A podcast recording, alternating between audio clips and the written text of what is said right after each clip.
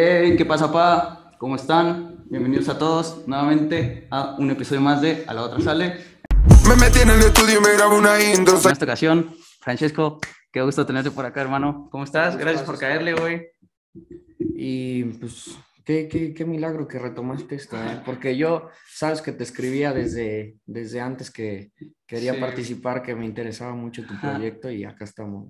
Gracias, gracias por caerle también. Sí, güey, ya lo veníamos platicando. Eh, la neta, ya, ya igual ya tenía ganas de, de echar la plática, pero como te decía hace rato, ahorita fuera de cámara, quería hacerlo más presencial para como vivir toda esta experiencia, a ver qué, qué sacaba, porque creo que en, en el momento que, que estás enfrente de una cámara, no sé, al- una parte de ti cambia, porque no sé, como que sientes la presión de que, no sé, debes de decir algo. Sí, es- es Quería llevarme a ese lugar. Es muy diferente, sí. Sí, totalmente. ¿Cómo estás? ¿Vienes saliendo de la chamba? ¿Qué tal? ¿Cansado? ¿O qué pedo? ¿Cómo vienes cerrando el día? Pero mientras, mientras haya, siempre es bueno, entonces es, es bonito salir cansado. Ah, huevo, huevo. Es lo importante mientras haya trabajo y, y- y que sea próspero, ¿no? Qué bueno, hermano, pues a darle, a darle, ¿qué te parece? Este, platícame un poquito. eh, sé que estuviste en Club Atlético Puebla, estuviste también, creo, en Guerreros de Tlaxcala, vi por ahí. Eh, cuéntame un poquito, si puedes, de, de toda tu trayectoria, güey, ¿cómo fue?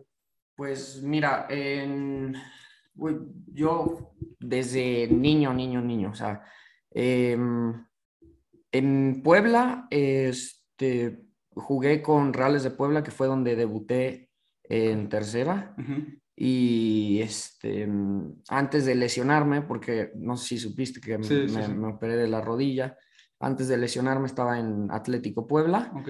que pues ahorita estoy en terapia, no estoy jugando fútbol y, Sí, sí. y ese fue como el, el último.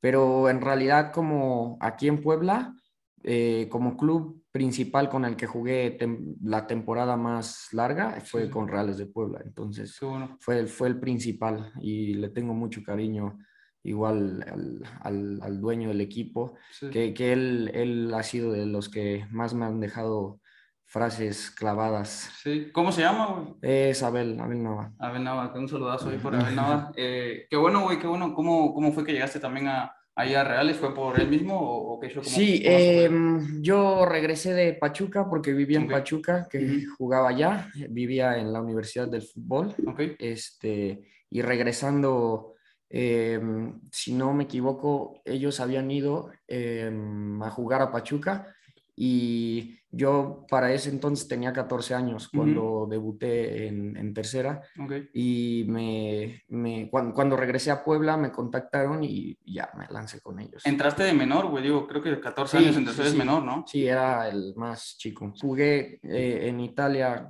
cuando tenía como 13 años, Ok, en, en la Roma, en Trigoria, ya. y no, bueno, esa experiencia es increíble también. Sí, sí, sí. Y otro mundo de fútbol, otra, ¿Cómo, otra cosa. ¿Cómo es eso también? Porque digo, ah, obviamente guardando las dimensiones, pero a los 13 años eh, te das cuenta más o menos de que es diferente, eh, también cómo se vive, porque, bueno, yo sigo mucho también la Serie A y, y son mucha, muy apasionados también a, a sus equipos y demás, cómo se vive también el fútbol y cómo es. No, es, es otro mundo, o sea, el fútbol ahí es, eh, le ponen mucha más atención, digamos, yo creo que el fútbol europeo a veces es superior por el simple hecho de, de- de esos detalles como de que no necesitas estar en un club o en unas fuerzas básicas o algo así para que, no sé, el equipo de mi primo, Ok. que es el equipo del pueblito donde vive, no es, no es ninguna división, no es, no es nada, este,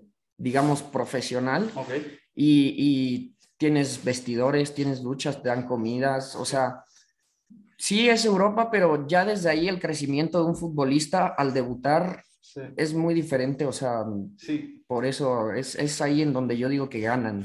Eh, ¿sientes, ¿Sientes que es más profesional en el aspecto de este que me Sí. platicas de que ya tienes una infraestructura, ya tienes pues más o menos ahí una guía de lo que y una probada de lo que es el profesionalismo? ¿Es, es por eso? Sí, sí, sí, o sea, por ejemplo, en tercera, que, que eh, se supone que ya es profesional, y no sé, eh, tú me dirás, en segunda, cuando yo llegué a jugar contra equipos de segunda en pretemporadas, Sí, sí. este, a mí me tocó eh, ir a, a varios estadios de, de- de terceras y segundas y en- te, te hablo de que en dos vi regaderas. O sea, yo sé que eso es por fuera, pero todos esos detalles cuentan mucho, ¿no? O sea, Sí. en, en UFD que es una instalación gigante, este, es de las más importantes de México.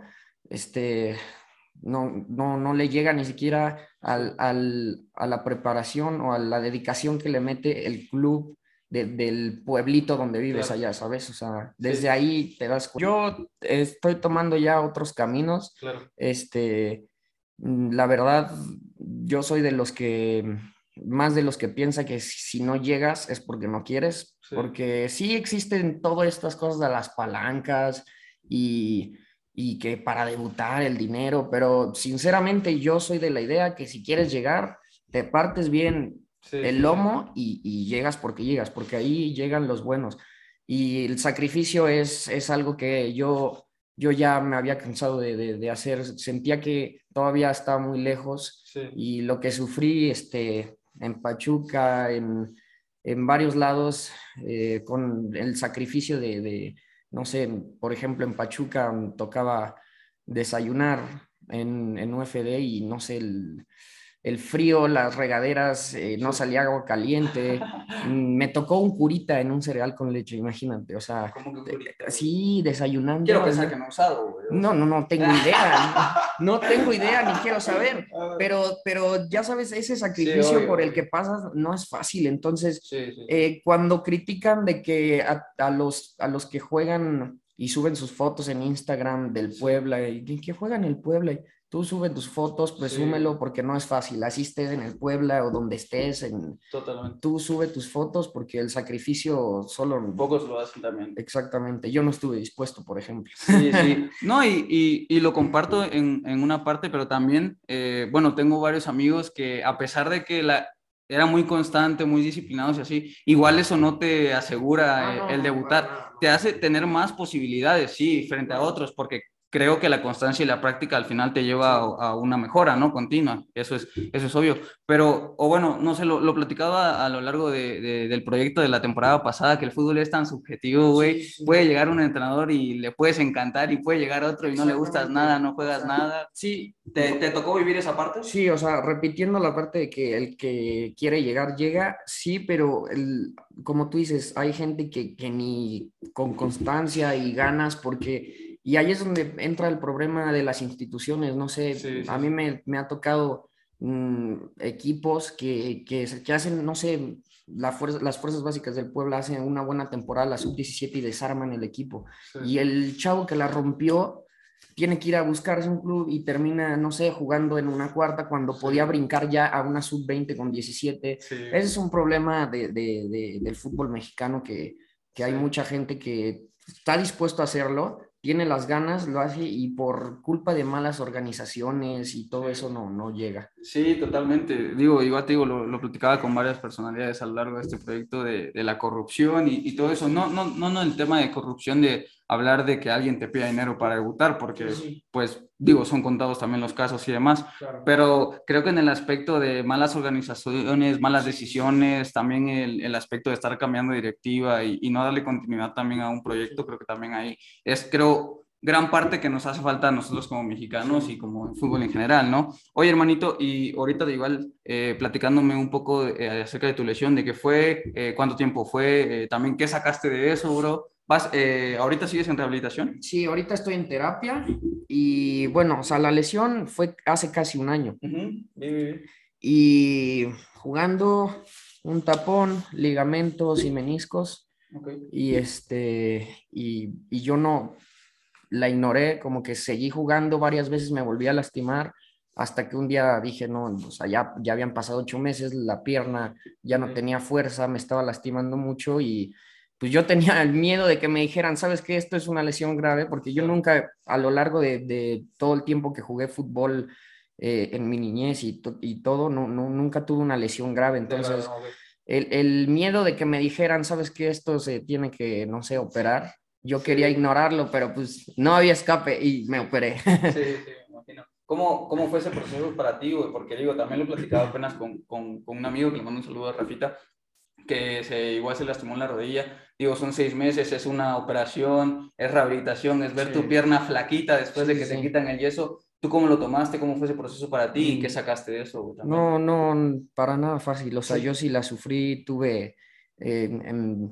tuve crisis nerviosas recién saliendo del, del- del hospital porque veía que no la podía mover y si hacía un movimiento los dolores eran terribles y el saber que tenía que ir en muletas a todos lados, bañarme, no, no, no, o sea, es un, o sea, yo me, me volvía loco, pero poco a poco, con paciencia, eh, pues sales adelante porque no, no te puedes quedar en el hoyo. Sí. Independientemente de, de regresar a jugar fútbol o no, que por ejemplo mi decisión es que yo me operé porque a pesar de que ya no juego para un club o que quiero seguir para ser futbolista, yo la verdad no puedo, no puedo vivir sin jugar fútbol. O sea, el, el hecho de, no sé, al rato hay un partido de Fut 7 de mis amigos, los voy a ir a ver, y cómo sufro no poder jugar esos partidos, o sea, está, fútbol cañón. con amigos siempre es bueno. Siempre, siempre, a mí me encanta, Claro. disfruto más el fútbol cuando lo juego Sí. eh, así que cuando lo jugaba seriamente. Totalmente, güey. Y es que, o sea, después de una lesión, quieras o no, te quedas con esta pasión interminable. Por ejemplo, me decía un, un, un amigo que, que entrevisté de, del Atlas, me, al cierre del programa me dice, eh, es que no pueden decir que no lo extrañan porque en su corazón todavía son futbolistas, güey. A pesar de que ya lo dejaste, a pesar de que ya pasó, en una parte de ti siempre lo va a hacer y siempre tienes no. esta cosita, ¿no?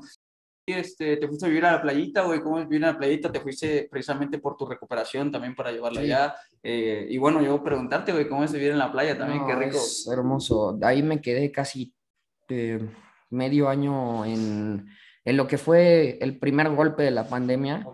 Y ¿Y a qué parte este, te fuiste, güey, perdón? yo, Veracruz, en casitas. Ok.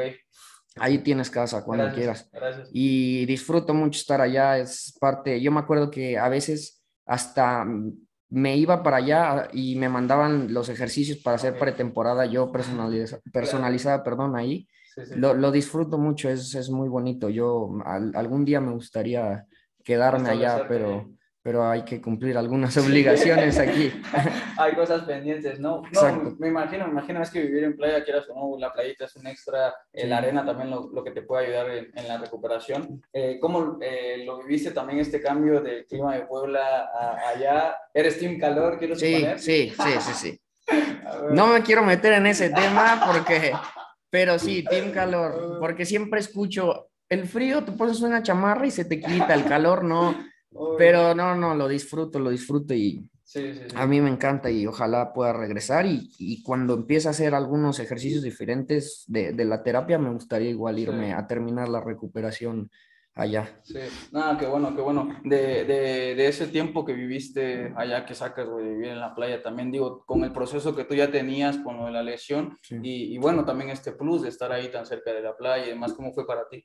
Mm, Muy bien porque es muy relajante, o sea, especialmente ahí, porque hay playas, no sé, estilo Acapulco es un poco más ciudad, no sé, Cancún ni se diga. Sí, Ese es literalmente, o sea, un un pueblito, es, es muy diferente a, a otras playas, o sea, en mi cuarto no hay señal, para que te des una idea, o sea, necesito para mandar un mensaje de WhatsApp moverme. O sea, cuando invito Ok. amigos, uf, se la pasan terrible, no Sí. tienen señal, yo no prendo el clima para dormir, o sea, pero muy rico, a mí me relaja, siempre que tengo problemas aquí eh, de, de trabajo, de lo que sea, Sí. siempre busco este, ir a, eh, a relajarme allá, entonces eso, o sea, a mí me hace muy bien de, de- de salud siempre estar allá, salud mental, Claro. Eh, es, es muy bueno para mí. Nada, qué bueno, güey, qué bueno, me da un montón de gusto, te digo que envidia. Eh, te lo, yo te lo quería preguntar porque nunca me ha tocado y creo que para muchos es, es ahí una meta y ojalá que se te dé también ahí regresar. Y, y te digo, preguntándote por, por los nuevos temas, eh, eh, en lo que andas ahora. Digo, antes te metiste también a, a- a lo del diseño, Sí. eh, sacaste la marca Mafia, yo era fan, güey, también Sí. la neta. eh, Tienes buen gusto, digo, eran un grupo. ¿Cómo empezó también la idea? Bueno, pre- contéstame ese y ahorita te sigo Sí. bombardeando ahí. Ve, Mafia, Mafia es muy especial para mí porque yo, yo antes de chiquito vendía playeras de otra marca con mis amigos, las hacíamos, o sea, eran diseños muy chistosos y los, los mandábamos a hacer en, en un lugar cerca de la casa y así empecé con tres amigos. Luego lo dejé y, y entrando, al- saliendo de prepa, entrando a la universidad, estudié seis meses diseño de modas Claro. eh, luego me salí porque el estudio nunca fue lo mío, pero el tema del diseño siempre me encantó y, y fue que saqué la marca de Mafia Ok.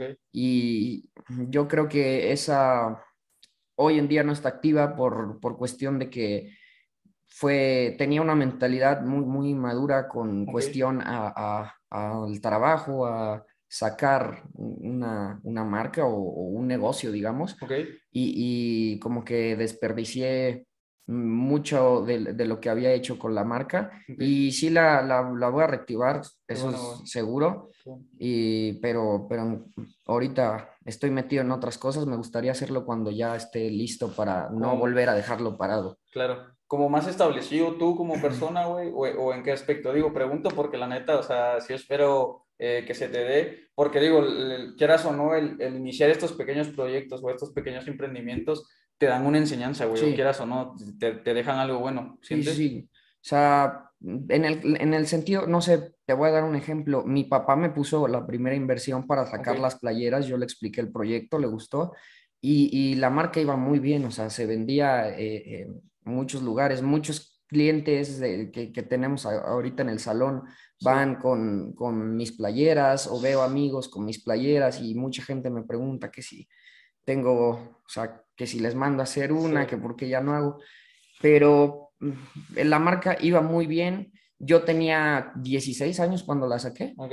este, ya fue hace un rato, Sí, sí. y como que ese boom que yo no me esperaba, mm, la verdad, este, mm, tuve- empecé a tener muchas ganancias Sí, y, y como que lo vi como que muy fácil, ¿no? O sea, mando a hacer mis playeras, vendo y, y me hago mi dinero. O sea, el dinero, mi papá me puso mi primera inversión, yo podía seguir invirtiendo, tenía mis ganancias y era la mentalidad de que me entraba el dinero y yo el fin de semana lo iba a gastar con mis amigos. Y cuando llegué con mi papá, eh, se acabaron las playeras y, y todo el dinero que vendiste, todas esas playeras, pues no, no ido. te voy a volver a, a ayudar a invertir. O sea, Claro. entonces me gustaría estar preparado porque cuando la vuelva a sacar va a ser muy especial. Qué chido, güey, qué chido. Me imagino que igual se va a venir todo renovado, tanto Sí. tú como diseñador, que supongo que te metías ahí en, Sí, sí, en- sí. en todo el proceso, y, y bueno, la marca en general, ¿no? Siento que le vas a dar más estructura y así. Este, platícame un poquito de, de, de lo que tienes ahora, güey. ¿Por, ¿Por qué no te animas otra vez a sacarla? Digo, también me imagino, güey, a los 16, Sí. como el putazo de tener ya un, un emprendimiento que te esté generando también, ¿cómo fue, güey? Sí, sí, porque yo veía, yo veía gente que no conocía con la marca cuando salía a fiestas o algo así, entonces sí era, este, como que a esa edad me, me- el ego se me ha subido mucho, entonces no, no, no está bien. Y, y ahorita sí pienso, te digo, pienso sacarla, no la saco ahorita porque ahorita estoy metido con, con lo que ahora me dedico, que me encanta, y este y, y lo voy a hacer como segundo plano, pero mientras tengo que aprender a hacer bien el trabajo que estoy haciendo ahorita, no distraerme en, en otras cosas para que, para que llegue al punto que quiero llegar en, como, como estilista. Qué chido, güey, qué chido. Y pues aprovechando, güey, platícame un poquito de, de, de esto del stylist, cómo te empiezas a meter en todo ese mundo, güey. Eh, la neta, yo, bueno, yo que, que nos conocimos hace un par de años y demás, que vi el proceso de mafia y demás, y demás ahí, Sí. eh, me, imagino que es encaminado a, a un tema de, del verse bien, de la imagen personal también, o, y cómo fue también tu, tu, tu gusto, cómo se dio, hermano. Eh, por lo mismo que no sabía qué hacer de mi vida, literalmente. O sea, Salí de ahí. sí, mi papá se dedica a eso, mi papá es estilista y, y- y por eso estamos en México. Ya. Este, no sabía qué hacer, no, no lo veía como algo malo, Ok. pero como que no se me antojaba, no, no, no me inspiraba. Mi papá se dedicó a eso porque tuvo una etapa como la mía y mi abuelo también era estilista. Ah. Entonces, pues me dijo lo mismo que le dijo a él mi abuelo, ¿por qué no lo intentas a ver si te gusta? Y lo intenté y me encantó y ahorita... Qué frase, güey. ¿Por Sí. qué no la intentas? Sí, o sea, no, nunca sabes si te va a gustar o no si no, si no lo pruebas, ¿sabes? Ah, güey, sí, sí, sí. Literalmente, entonces, eh, hoy en día me encanta, no es un trabajo fácil, o sea, mm, la gente piensa que es fácil, no sé, cortar el cabello porque, porque hay gente, no sé, que, que por ese trabajo cobra 30 pesos, 50 pesos, eso no quiere decir que sea fácil. Claro. Eh, y hacerlo bien es, es el chiste Y, y digo, el estilismo no es solo cortar cabello, son los peinados, son... Es porque mucha gente, o sea, una cosa es ser, por ejemplo, barbero, Ok. eh, y otra es estilista, que estás con los efectos de color, o sea, estás con la colorimetría, estás Sí, con los güey. peinados, estás con muchísimas cosas, o sea, que no son sencillas Sí. para nada, porque aparte trabajas en, en, en otra persona. Sí. Con las playeras es, ok, te quedó la playera, Qué ¿te gustó? Ok, está bien. Pero si te voy a hacer unos rayos y, y- y me paso el tiempo de, de, de pose del tinte Sí, y te salen, te quemo el Ah. cabello, o sea, no es fácil, no es fácil. Sí, güey, sí, me, me imagino totalmente. ¿Y cómo, cómo fue que empezaste? Bueno, aparte de, de que tu papá a lo mejor te enseñó, güey, también tú a prepararte y, y demás en eso. güey. Eh, que perdón, hermano, eh, antes eh, es unisex, es para los dos, entonces, Sí, sí, eh, tanto la colorimetría para mujeres como eh, barbería para hombres. Todo, todo, de, de, de los dos. Este, pues eh, entré, empecé este, a hacer algunos peinados em, y así le fui metiendo. Ahorita em, hago, tengo ya algunos clientes para barbas. eh, yo todavía muchos me dicen, me voy a cortar el cabello contigo. Mm, ese es a lo que voy. O sea, yo todavía no me, no me siento listo eh, porque quiero hacerlo bien, porque si lo hago, mi papá es, es muy reconocido por hacer eso y, y no puedo eh, empezar a hacerlo yo y que él se vaya y hacerlo ma- tan mal, o Ok. sea, porque necesito prepararme bien, e igual efectos de color, todo eso, hay que prepararse bien y ya luego eh, puedes empezar a dar...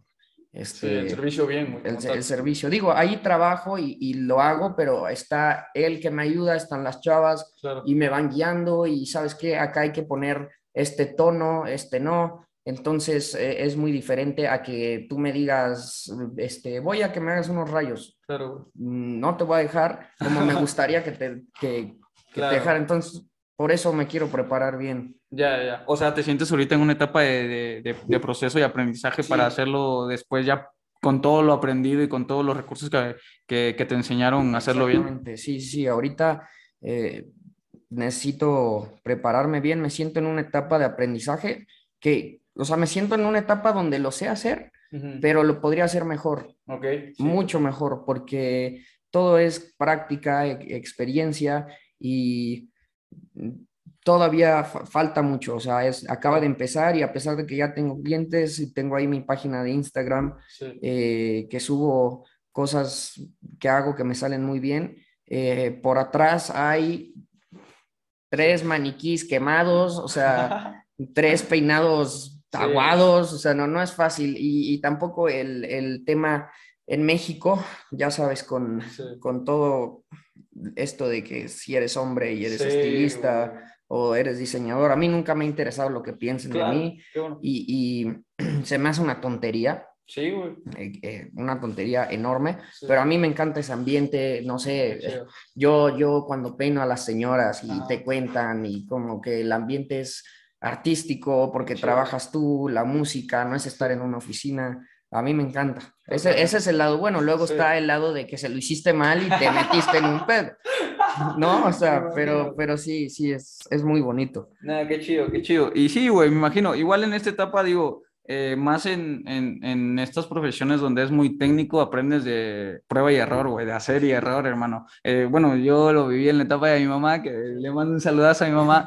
Esto no me olvido. Cuando estaba aprendiendo, pues a mí me agarraba de, para hombres, me, me agarraba pues de aprendizaje, luego traía copetes morados, rosas, ahí me tiraba, yo tenía, me acuerdo, como 9, 10 años, pero es eso, es, es, es probar y a ver cómo sale, eh, tengo que hacerlo de esta manera y demás. Este, ahorita en, este, en esta etapa sientes que es, que es eso y, y también preguntarte, ¿tú sientes que va a llegar el momento cuando digas, ok, estoy listo para empezar a hacerlo bien? Sí, de hecho, de hecho me gustaría, hablándolo con mi papá el próximo año, irme a, a Italia, bueno. quedarme a trabajar allá, allá el nivel de, de- del estilismo, cosas como artísticas, el, el estilismo es altísimo. Eh, mi papá está aquí porque eh, aquí destaca, porque el nivel es más bajo. Y mi, mi papá hace su trabajo increíble, o sea, es, es un crack haciendo lo que hace, pero no digo que, que sea igual a los demás, pero obviamente si tú vas a Italia el nivel es tan alto que como mi papá hay en las cuatro estéticas que siguen. Aquí no. Claro. y es el plus que tiene, ¿no? Quieras o no, el, el aunque sea un diferenciador, eh, ese es un plus a, favor de tu papá, ¿no? Y, bueno, eh, para empezar, el simple hecho que aquí en México vemos mal, o bueno, no mal, pero simplemente con otros ojos a, alguien, a un niño que es estilista y pues es, es esto, es tener este plus de a mí no me importa, yo hago bien mi trabajo y aparte soy bueno, pues no me tienes nada que decir, ya sabes, es el plus que tiene. ¿Sientes que es así? ¿Lo has visto con, con sus clientes y demás? Sí, este, yo por, por, eso mismo me quiero ir porque quiero regresar aquí, si es que regreso, este, hacerlo muy bien, o sea, a otro nivel, aparte del que ya me está enseñando mi papá. Trabajar ahí mm, me va a hacer subir de nivel eh, y tomar mucha experiencia. Sí, sí, sí. Y este, pues vamos a ver cómo, cómo me va. Yo estoy metido en eso y este, me, va, me gustaría seguirme dedicando a eso porque me encanta. O sea, hay momentos en el trabajo donde se me olvida que estoy trabajando. Entonces, eso es, es cuando te das cuenta que estás en el, lugar, en el lugar correcto. Por ejemplo, con el fútbol, había veces en la cancha que, que me estresaba mucho, no me salían las cosas y estaba haciendo lo que más me gusta y pasaba los peores momentos, o sea, horrible, o sea, yo, yo cuando debuté en tercera, mi primer partido, mm, se me fue el aire, me, me, dio dolor de caballo, o sea, horrible, pero, o sea, estaba haciendo un, un ridículo en la cancha y terminé en llanto horrible y este, no sé, aquí, aquí me siento un poco más seguro y a pesar de que te digo, estás haciéndolo con una persona, entonces siento que estoy en el lugar correcto. Qué bueno, hermano, qué bueno. Y síguele dando porque creo que el, el encontrar precisamente lo que te gusta y, y, una pasión diferente y encontrarle pequeños gustos a la complejidad que tiene lo que estás haciendo, creo que eso es también lo que te, te, te motiva a hacerlo diario y, y, no cansarte, hermano. No, qué bueno, toda la suerte. E igual si, si te vas, este, hermano, también, bueno, eh, relacionándolo un poquito, este tema, yo creí que te había sido, porque creo que hace, antes de pandemia te había sido a, a, Italia, ah, te había sido por un tema también de, de la moda y demás. Bueno, a ti también te te veo que te gusta mucho este tema, eh, también del streetwear, de, de, bueno, de las nuevas modas. Eh, también lo piensas combinar en, en, algún punto, me decías, con, con, con Mafia y, y, cómo también piensas prepararte para eso. Sí, este...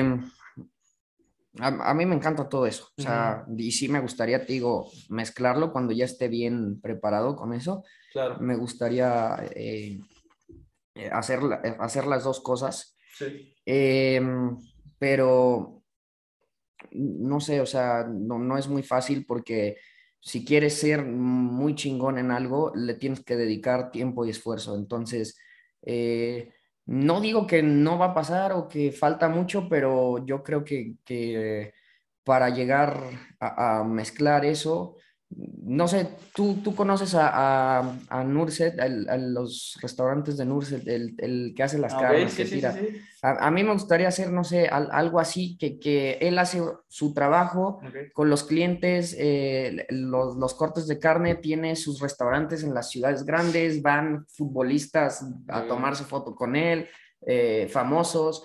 Eh, siento que en, en el ámbito donde yo trabajo, me gustaría hacer una personalización así. Creo que, sí.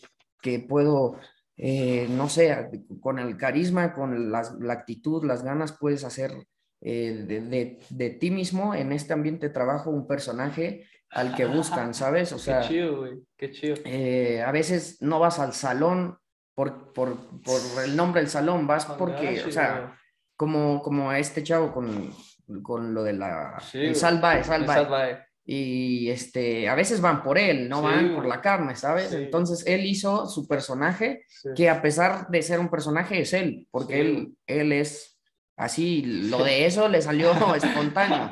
Entonces te van a buscar a ti como, como persona por tu trabajo, por lo que haces, que por dónde estás, ¿sabes? Entonces podrás estar en cualquier lugar del mundo y van a ir a buscarte ahí. No, qué chido, güey. La neta me voló la cabeza porque ahorita empecé a pensar, creo que las redes sociales también ayudan a eso, güey, a, sí. a, crearte un personaje y que al fin de cuentas eso debe de ser, güey, un personaje, o sea, porque estás de acuerdo que, que o bueno, lo platicaba en un episodio de hecho pasado, güey, de que no subimos los errores a Instagram, o los malos días o así, normalmente no los subimos, subimos por las cosas buenas. Y pues es un personaje, es una parte de nosotros, güey, que sí, son momentos chidos. Pero digo, o sea, en, en la línea de pensamiento que, que, manejas de crearte un personaje, creo que las redes sociales te pueden ayudar a potenciar eso y crear otra personalidad, o bueno, no otra personalidad, sino un, ¿cómo, cómo decirlo, güey? Una extensión de ti, güey, algo que le gusta a alguien, ¿no? Sí, eh, es, está cañón el poder que tienen las redes sociales, o sea, ni se diga, si, si, si nos podemos hablar ahorita de eso, la echamos el desayuno aquí, sí, pero, pero es que está, está cañón, o sea, tú, mm, la gente a veces, también hay, hay mucho engaño, este, de, de, de que ponemos tan, tanto, o sea, las cosas buenas que, que hacemos, o sea, las haces parecer que, que, las haces bien. Y, y, no, o sea, yo te, puedo, yo te puedo subir un corte, un fade o algo así bonito, pero la verdad es que eh, del otro lado de la foto te dejé un hoyo, ¿sabes? O sea, entonces te pueden, o sea, es, es es puede haber un poco de engaño, entonces estaría bien este, siempre ser espontáneo a pesar de que pones lo, lo, bonito, siempre ser real. Y antes, tres preguntas que siempre hago para terminar, hermano. La primera es, eh, ¿qué viene para Francesco? ¿Qué viene para ti, bro? ¿Qué, qué planes tienes? Ahorita me estabas contando un poquito eh, que andas en una fase como de preparación en el, en el mundo del estilismo y demás. Eh, también que, que, piensas retomar mafia y demás, eh, pero ¿qué, ¿qué, más viene para ti? ¿Qué, qué te gustaría hacer en, eh, a futuro, bro? Pues ahorita te digo, prepararme bien lo que estoy haciendo, porque si hago algo me gustaría ser el mejor haciéndolo, entonces eso, para eso necesitas dedicación, esfuerzo. Entonces, lo que viene para mí ahorita es trabajo, partirse la madre literalmente hasta llegar a donde quiera llegar. Eh, y eso es lo único que veo para mí, o sea, es, es, o sea, dirás, pues podría haber algo mejor, pero, pero yo lo que veo para mí es trabajo, o sea, trabajar y horas de trabajo y entrenamiento y, y malos momentos para, para, hacer experiencias. Podrá sonar medio pesimista, pero eso es yo lo que veo, porque para luego ver lo bonito, ¿no? Totalmente, totalmente. Sí, güey, aparte también llevas una gran ventaja en el aspecto de que si te vas a dedicar, bueno, 100% a esta cosa, pues, güey, es más probable que tengas más posibilidades de ser mejor, ¿sabes? Porque le estás dedicando todo tu tiempo y todos tus recursos a este único camino y a esta única meta, güey, y es mejor. Bueno, digo, eh, yo siempre repito esto en muchos programas porque es una parte de un escritor que recomiendo siempre, que es Jordan Peterson, güey. Este, sí, güey, que dice, güey, el chiste también es, es plantearse una meta, güey, y, y, vas sacrificando un montón de cosas alrededor de ella. De hecho, eh, también otro que estoy viendo mucho, Mario Alonso Puch cita eh, que la frase de caminante no hay camino, se hace camino en el andar, y es por eso, güey, es el, en, el, en el intentarlo, güey, en el ir experimentando, en el estilo floja, en el prueba y error, te has dado cuenta cómo funciona, güey, la neta llevas un montón de ventaja frente a otras personas, hermano. Qué chido, de verdad. Este, la, la próxima, güey, este, es, este, hay una pregunta que te hubiese gustado que te hiciera. ¿Alguna, mm. ¿Algún tema que te hubiese gustado tocar? Lo pregunto siempre como retroalimentación para mí y demás. No, yo la verdad disfruté hablar, la, la verdad me hiciste sentir cómodo. este, disfruté hablar de esto porque es lo que me gusta, es lo que hago de mi vida y yo creo que no, no hizo falta nada. Yo, yo estoy bien con las preguntas. Abuelo, hermanito, de verdad, muchísimas gracias. Pues nada, güey, un, un, un, mensaje que le quieras dar a la banda, que, que se aventó la plática hasta acá, que, que, la vio. Sí, sí, estuvo larguita, entonces se quedaron. este, nada, que, que, así sea el fútbol o, o, lo que quieras hacer, este, que necesitas partirte de la madre, o sea, no hay de otra. Las cosas no, no, no son fáciles. Yo lo entendí cuando pensaba que sin estudiar, sin jugar, me iba a caer mm, vendiendo cosas con mis amigos, dinero, o sea, no, o sea, si quieres ser alguien, tienes que partirte la madre, porque no, no estás solo en, en, el mundo y hay mucha competencia y, y hagas lo que hagas, tienes que echarle ganas, no hay de otra. Totalmente lo clavaste de que hay mucha competencia más ahora que la competencia ya no es ni nacional ni en tu ciudad, sino es global, compites contra montón de gente de todas partes del mundo que ahora estamos a un clic literal de, de, contacto. Entonces, bro, de verdad, toda, toda la suerte del mundo. Y pues nada, eh, agradecerles a la raza que se aventó el capítulo, de verdad, muchísimas gracias. Y pues nada, les un abrazo, energía y fuerza y pues nos vemos por la otra parte.